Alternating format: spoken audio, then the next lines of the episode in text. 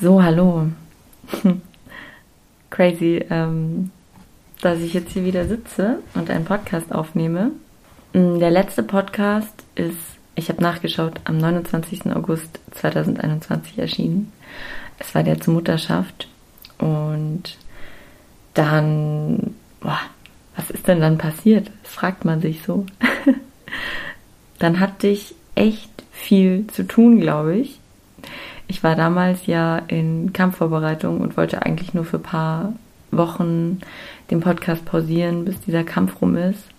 Und dann nach dem Kampf ist irgendwie weiterhin viel passiert. Und dann habe ich beschlossen, dass der Podcast einfach kurz Pause machen muss, weil ich nicht dazugekommen bin, ähm, Folgen aufzunehmen, Leute anzufragen. Ich habe auch immer noch keine neuen Leute angefragt, obwohl ich viele Kontakte habe, die ich eigentlich nur mal anschreiben müsste. Aber wer weiß, vielleicht schaffe ich es ja in nächster Zeit. Ansonsten nehme ich vielleicht auch einfach ein paar Einzelfolgen auf, weil es schon auch viel ohne Gäste zu bereden gäbe. Ich habe im letzten, kann man jetzt sagen, halben Jahr, ja, vielleicht, vielleicht erzähle ich erstmal, was sich denn so persönlich bei mir getan hat und komme dann darauf, darüber darauf, was sich in Bezug auf meine weitere Auseinandersetzung mit Scham so getan hat. Also wie gesagt, ich hatte diesen Kampf und lustigerweise hatte ich auch an diesem Kampftag so einen krassen Schammoment. Ich bin aus dem Ring gegangen und habe gesagt zu meinem Trainer oder meinen Trainern, dass ich mich schäme, weil ich nicht die Performance abgeliefert habe, die ich wollte. Obwohl eigentlich an dem Kampf alles okay war. Es war einfach nur so die Tatsache, dass ich dachte, dass jemand unzufrieden mit mir wäre, obwohl das gar nicht der Fall war. Und ich habe diesen Blick instant übernommen oder diesen Blick, den ich der Person unterstellt habe. Ja, ähm, genau. Insofern gab es da an diesem Kampf, der für mich eigentlich ultra wichtig war, einen krassen Charmoment, der absolut nicht gerechtfertigt war und wo ich auch im Nachhinein sagen würde, hey Laura, no shame in the game, aber da war er irgendwie da.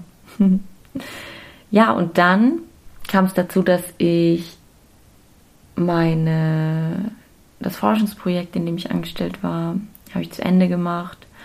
Und dann habe ich im November angefangen, Jobs zu suchen. Und es war für mich eine ganz, ganz schwierige Zeit, weil wir wissen, bei Jobsuche geht es oft nicht nur um Jobsuche, sondern irgendwie um die Frage, womit verbringt man seine Zeit, was macht die Person aus. Ja, was, was sind sinnerfüllende oder sinnstiftende Tätigkeiten? Was sage ich, wenn Leute mich fragen, was machst du? Was ziemlich oft passiert. Und was kann ich erzählen, was mir keine Schamgefühle macht, es dann zu erzählen. Und ich hatte bemerkt, dass die Arbeit an der Uni nicht für Schamgefühle sorgt, auf keinen Fall, aber dass es auch nicht, ähm, dass ich auch nicht so erfüllt davon berichten kann. Und es ist natürlich dann auch die Frage, so wie erfüllend soll Lohnarbeit überhaupt sein? Und ich habe für mich festgestellt, dass ich sehr frustriert davon bin, wenn ich an einem Arbeitstag nach Hause gehe und irgendwie das Gefühl habe, dass ich das auch nicht machen könnte und es würde sich irgendwie nichts verändern. Und dann habe ich bemerkt, dass bei den ehrenamtlichen Sachen, die ich mache, ich habe zu der Zeit angefangen, auch Kindertraining zu geben, dass ich da mit einem irgendwie Lächeln rausgehe und so das Gefühl habe, dass es genau richtig ist, was ich mache. Und dann dachte ich mir irgendwie, vielleicht muss ich mich mehr in der Richtung orientieren. Und das ist dann natürlich wieder mit irgendwelchen, ich sag mal, Schamkonflikten potenziell verbunden, weil ja, wenn du Leuten erzählst, ah, ich arbeite hier in der Uni und ah, ich promoviere hier und so, dann sind alle Leute immer so erstmal so, oh, aha, mh, hm, krass. Und wenn du sagst, ja, pff, ich arbeite halt mit Menschen zusammen den ganzen Tag auf die eine oder andere Art und Weise, dann ist so, dann sagen ganz viele Leute so, mh, hm, was verdienst denn du da? Kannst du dich davon finanzieren und so. Und dann kommst du immer in so eine Rechtfertigungsspirale und es ist super frustrierend. Aber ich finde es irgendwie ganz interessant, das jetzt gerade zu erfahren und mich damit auseinanderzusetzen, was es denn mit meiner Erzählung eigentlich macht von mir. Naja, auf jeden Fall habe ich dann angefangen, im sozialen Bereich eben nach Jobs zu suchen. Und Jobsuche ist auch was. Ich hätte es gar nicht gedacht, aber dass man mit unfassbar viel Scham konfrontiert. Wenn du eine Bewerbung rausschickst und eine Absage bekommst, aus welchen Gründen auch immer. Bei mir waren es glücklicherweise oft Gründe, wo jemand gesagt hat, hey, wir hätten eigentlich Bock auf dich, aber du hast leider nicht den passenden Abschluss. Mit einem Soziologieabschluss können wir dich nicht fest einstellen. Du kannst nur als Honorarkraft bei uns anfangen oder so. Genau, aber es gäbe natürlich auch potenziell Absagen und ich gab es auch bei mir, wo halt Leute gesagt haben, so, hey, passt einfach nicht in unser Anforderungsprofil. Das ist ja auch irgendwie, das kann man lesen als, okay, ähm, es ist einfach kein Match oder man kann es lesen als, mit mir ist was falsch. Das ist immer ganz tricky bei dieser Jobsuche, würde ich sagen. Und ich habe dann aber ein paar Sachen gefunden, wo ich mit Menschen zusammenarbeiten kann, wo ich einen ganz alltäglichen und banalen Umgang mit Menschen habe, wo ich auch manchmal einen sportlichen Umgang mit Menschen habe, manchmal mit Kindern, manchmal mit Jugendlichen, manchmal mit jungen Erwachsenen. Und das finde ich gerade sehr interessant, in diese Form der Tätigkeiten reinzufinden und überhaupt mal dieses Gebiet der Selbstständigkeit auch so äh, erkunden zu müssen, was auch verrückt ist, weil man plötzlich sowas können muss wie Rechnungen schreiben und das kann ich eigentlich nicht so. Ich musste auch irgendwie ganz oft an die, an die Folgen zu Erblindung und Sehbehinderung denken, die ich aufgenommen habe, an die Gespräche, weil ich jetzt auch mit einer Person zusammenarbeite, die eine Sehbehinderung hat.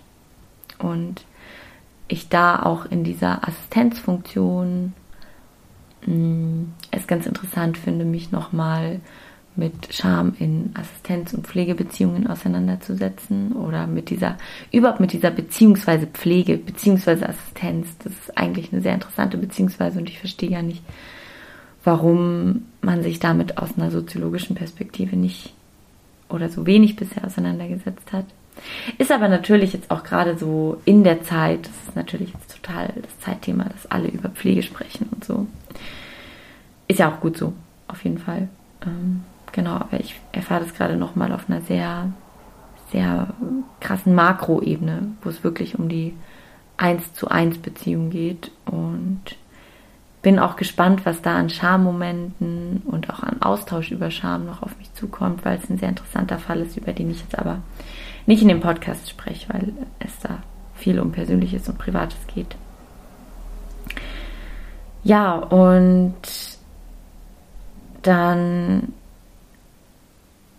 habe ich in dem letzten halben Jahr auch noch mal mir viel Gedanken über Scham und Sexualität gemacht, weil ich noch mal stärker in diesen Ist das Normal Podcast reingehört habe und irgendwie auch überhaupt mal den Raum hatte oder auch so das Bedürfnis und die Lust daran hatte, ähm, mich mit Sexualität und Scham nochmal auseinanderzusetzen. Das war für mich ja immer ein schwieriges Thema aus verschiedenen Gründen.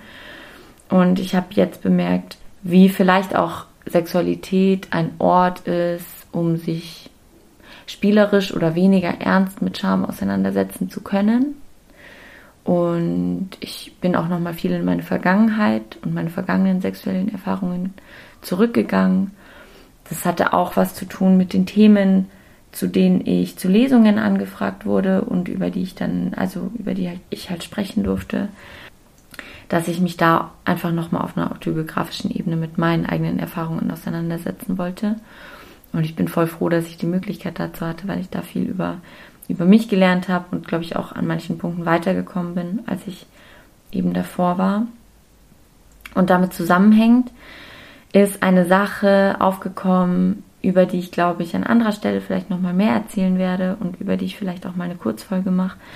Und zwar den Zusammenhang zwischen Scham und Ekel der mich gerade voll gecatcht hat irgendwie. Wer mir auf Instagram folgt, wird es mitbekommen haben, dass ich dazu auch mal eine kurze Umfrage gemacht habe, weil ich dieses Verhältnis interessant finde und mich halt auch frage, wie stark Scham und Ekel für andere Personen zusammenhängen, ob das nur für mich so ein krass in Verbindung oder zwei krass in Verbindung miteinander stehende Gefühle sind oder ob das auch bei anderen Personen der Fall ist. Und ich habe da jetzt eine kleine Lektürelücke geschlossen oder bin dabei, sie zu schließen. Und zwar lese ich jetzt gerade Jean-Paul Sartre, Der Ekel. Finde es irgendwie sehr interessant und sehr bereichernd. Mm. Ja, und ansonsten spielt natürlich auch bei meinem Promotionsthema und bei meiner Auseinandersetzung mit Psychoanalyse in dem Kontext Scham immer wieder eine Rolle. Ähm, Beschämungsstrukturen, Scham als Macht- und Herrschaftsverhältnis, Scham bezogen auf Antifeminismus und Misogynie, ganz, ganz große Themen. Und ich bin richtig dankbar, dass ich in meiner Promotion so viel mit Psychoanalyse und Psychodynamik zu tun habe und die Möglichkeit habe, da viel Theorie zu lesen und das sowohl für diese Auseinandersetzung mit Scham zu nutzen, als auch eben für meine Promotion als auch für mein eigenes Leben tatsächlich. Ja, und das war irgendwie so im letzten halben Jahr, waren das krasse Themen für mich. Und ich muss auch sagen, dass ich ähm, im letzten halben Jahr jetzt nochmal auf, auf persönlicher Ebene, also ich habe im letzten halben Jahr sehr wenig gelesen überhaupt und hatte irgendwie sehr wenig Kopf zum Denken und Energie zum Denken.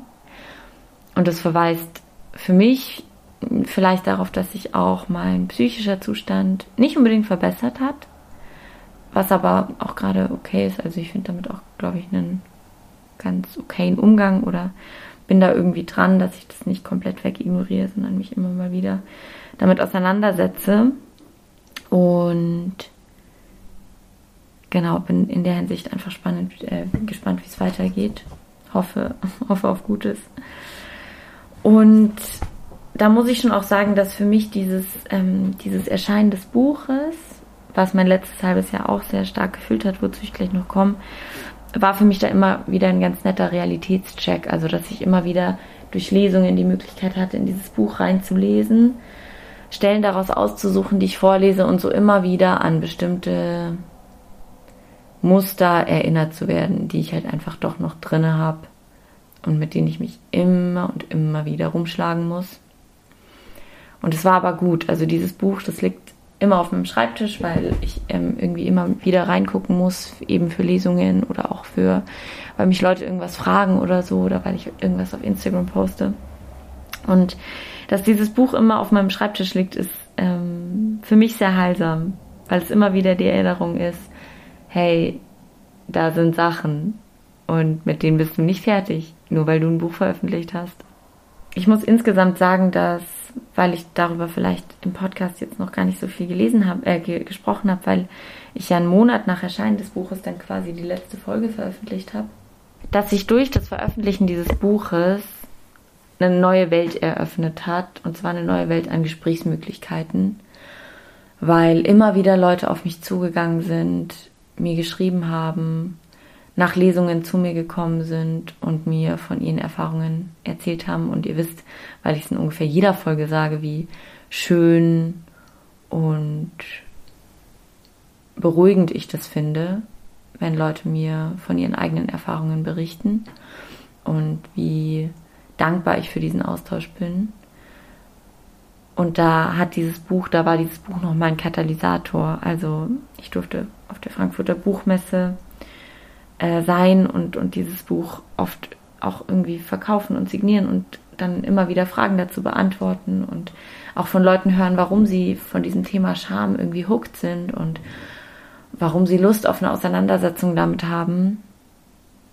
Und es war wunderschön, das so oft zu hören und damit so vielen unterschiedlichen Leuten in Gespräch, ins Gespräch zu kommen und auch immer wieder zu hören, wie gecatcht Leute von unterschiedlichen Kapiteln in diesem Buch sind. Also, dass die eine Person einfach diese ganze toxische Beziehungsthematik krass anspricht, dass eine andere Person sich total in diesem Imposter, in dieser Imposterkiste wiederfindet, dass wieder eine andere Person von ihrem Umgang mit Körper voll überrascht war, als sie das Buch gelesen hat und sich dann weiter damit auseinandergesetzt hat.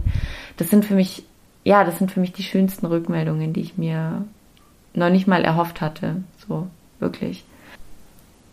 Ja, ich hoffe, dass ich auch im Jahr 2022 immer wieder die Möglichkeit habe, aus diesem Buch zu lesen und darüber mit Leuten zu sprechen und mich da interaktiv eben mit dem Thema auseinanderzusetzen, weil eben diese Auseinandersetzung alleine jetzt im letzten halben Jahr, die war auch gut und hat mir auch viel gebracht. Aber manchmal komme ich dann doch einfach in diese Spiralen und da hilft es mir dann immer so ein Gespräch mit einer anderen Person zu haben. Deshalb hoffe ich auch, dass ich vielleicht es jetzt wieder besser schaffe, ähm, Leute anzufragen und mir andere Perspektiven einzuholen und so. Dazu gehört natürlich auch immer Mut und ich glaube, dieser Mut, der war was, was mir im letzten halben Jahr gefehlt hat. Nicht, weil ich eine nicht mutige Person war, aber weil dieser Mut einfach immer wieder Energie kostet und diese Energie hatte ich nicht. Bin gespannt, was jetzt die Zukunft bringt. Ich will jetzt gar keine Versprechungen machen, sondern das war jetzt einfach nur ein Update aus dem Off. Es ist Dienstag, der 8. Februar, 4 Uhr in der Nacht. Ich konnte nicht schlafen und ich hatte gestern eine Podcast-Aufnahme. Der wird am 18. Jan äh, 18. Februar erscheinen, werde ich dann auch bei Instagram posten, wo es eben um Scham in toxischen Beziehungen ging und das war eine ein so schönes Gespräch, dass ich mir irgendwie, dass ich wieder richtig Podcast-Lust bekommen habe und mir jetzt, als ich nicht schlafen konnte, gedacht habe, hey Laura, wieso nicht einfach mal wieder eine Kurzfolge aufnehmen? Und ich werde auf diesen Podcast verweisen, wenn er rauskommt, ähm, weil das ja auch ein sehr bereicherndes Gespräch war und ich insgesamt die Auseinandersetzung mit Beziehungsweisen und, und Scham in Beziehungsdynamiken jetzt verfolgt habe und auch weiter verfolge und da auf viele neue Erkenntnisse komme und gerade in ungesunden Beziehungen Scham eben eine so herausragende Rolle spielt. Und das war jetzt das erste Gespräch, was ich so dezidiert darüber führen durfte. Und ich hoffe ehrlich gesagt, dass da noch weitere auf mich zukommen, weil das für mich auch ein wichtiger Reflexionsprozess ist, der vielleicht ein paar Jahre zu spät kommt oder später als er hofft, als er wünscht, aber der mir gerade sehr, sehr viel bringt. Und insgesamt, vielleicht werden das auch Leute hören, die mich im letzten halben Jahr begleitet haben, was ich vermute, dann danke an der Stelle, dass Leute immer da waren und ich irgendwie sagen kann, dass ähm, mein Leben gerade so voller vertrauensvoller Beziehungen ist, in denen ich immer wieder über Scham sprechen darf und in denen ich immer wieder auch Scham überwinden kann, ohne Angst gehabt also ohne Angst zu haben, geblamed zu werden und dass ähm, ja mein Leben gerade eins ist, in dem ich viel gemeinsam und kollektiv mich mit Scham auseinandersetzen darf. Das war lange nicht der Fall und ich bin unfassbar dankbar, dass das jetzt so ist. Ich wünsche euch jetzt einen, wenn diese Folge rauskommt, wird Sonntag sein, deshalb wünsche ich euch einen schönen Sonntag. Ja, bis zum nächsten Mal.